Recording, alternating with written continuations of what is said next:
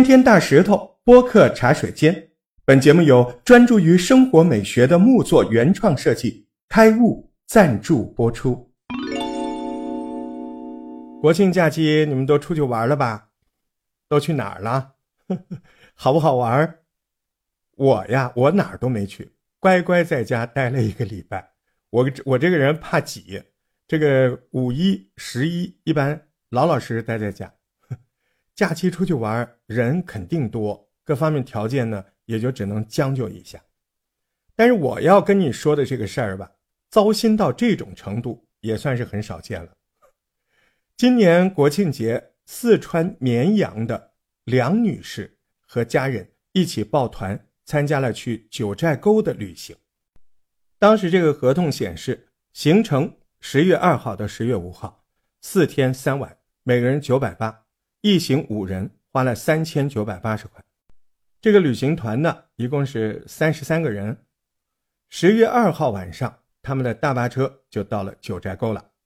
本来要先入住啊，但是到了提前预定的宾馆，梁女士和其他游客居然被告知满房了。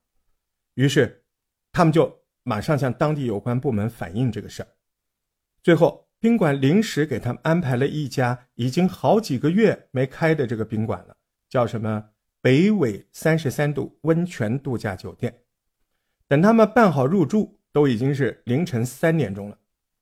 本来嘛，预定的宾馆不能住就很生气了，而这家临时入住的宾馆，这个卫生条件太差了，被单上还有污渍。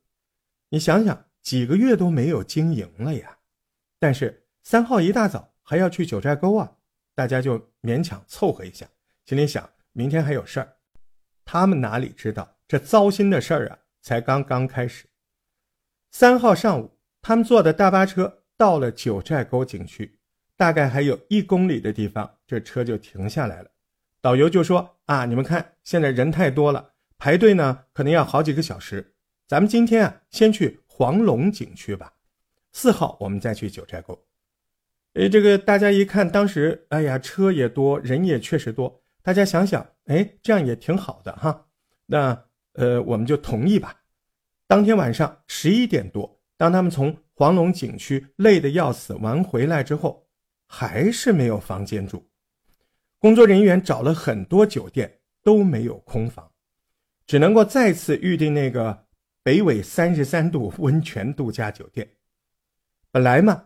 这次导游说沟通好了，对方说这次房间一定打扫干净，热水给你提供好。结果呢，好家伙，到了地方一问，这个酒店还是没有房间。最后，梁女士一行人被安排到了一家没有任何资质的农村民宿，那个环境比前一天还要差，床单不干净也就算了，卫生间还不能用，只能到外面的公共厕所。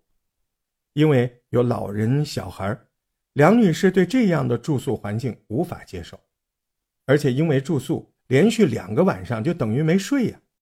大伙儿一商量，得了，不玩了，四号上午直接回绵阳吧。回来一算，这次旅行全程玩的时间只有四个小时，剩下的全都在路上跑。关键九寨沟之旅，他们连九寨沟的大门都没有看见。太憋屈了，梁女士就要求旅行社全额退款，并且道歉，而旅行社却说这个事儿我们也是受害方啊，是预订酒店违约，不完全是我们的责任。现在我们公司愿意退还剩下没有消费的门票，还有三号晚上你没住的房费，但其他的赔偿要求我不能接受。目前，这个绵阳市的旅游管理部门已经介入调查处理这个事儿。出去玩图的是一个好心情，但是碰上这种事儿呢，就太糟心了。尽管也许旅行社确实也是受害方，但是我消费者花了钱了，你就要履行合同呀。你做不到就是违约，你就得赔偿啊。至于你跟酒店那边怎么赔偿、怎么计算，那是你的事儿，那你跟他回头算呀。各位，你们是不是这个假期也有出去玩？千万别遇到这种糟心事儿啊！玩的怎么样？也可以给我们留言分享一下。有人假期在玩可有人呢，假期里却见财起意，做起了小偷的行当。不过呢，这个小偷有点奇葩，这个事儿啊，编剧都编不出来。我给你讲讲这个要笑死人的事儿，就当给你们逗闷子吧啊！就是这个国庆假期在哪儿呢？在江苏的南京。江苏南京的李先生跟朋友开着车去吃宵夜，吃完了准备回家，他发现，哎，我车子后边的后备箱怎么是开着的呢？我这里头有一个装了十五万现金的黑色手提包不见了。李先生估摸着，嗯，可能是自己吃饭的时候离这个车子不远，车子呢还能感应到遥控的车钥匙。结果呢？这个车钥匙放在屁股口袋兜里，是不是按钮不小心被压住，导致后备箱被打开，导致有人顺走了自己的包呢？那这么一大笔钱还得了吗？李先生当时就报了警，通过调取这个公共视频，很快锁定了犯罪嫌疑人赵某。但我跟你讲，这个赵某偷钱之后的经历真是精彩，连编剧都编不出来这样的故事。啊，事情是这样的，一开始这个赵某呢骑着一个共享单车路过李先生的车，哎，他这一看，哎，这个车后备箱怎么是开的？他就起了贪念，哎，骑着绕了一圈又绕回来，看看四周好像也没什么人儿哈，他就把车子后备箱里头那个黑色手提包拿走了。对了，里面装的就是那十五万现金呢。然后他就找到一个僻静的地方，打开一看，哎呀，这么多现金！他当时也怕了，越想越害怕，他就骑着这共享单车呢，回到现场，想把这个包啊再给他放回去。可是当时李先生吃完饭已经开车走了，去找警察了。赵某现在想还，还还不掉了，怎么办呢？只能拿着这十五万，开始了他自己的逃亡之路。这个钱是在江苏南京偷的，他啪叽啪叽直接骑着共享单车一口气，你知道他骑到哪儿了？他骑到了安徽六安。我的妈呀！江苏南京到安徽六安两百六十多公里，骑共享单车骑跨省了。最后实在蹬不动了，花了四千块钱买了一个电瓶车。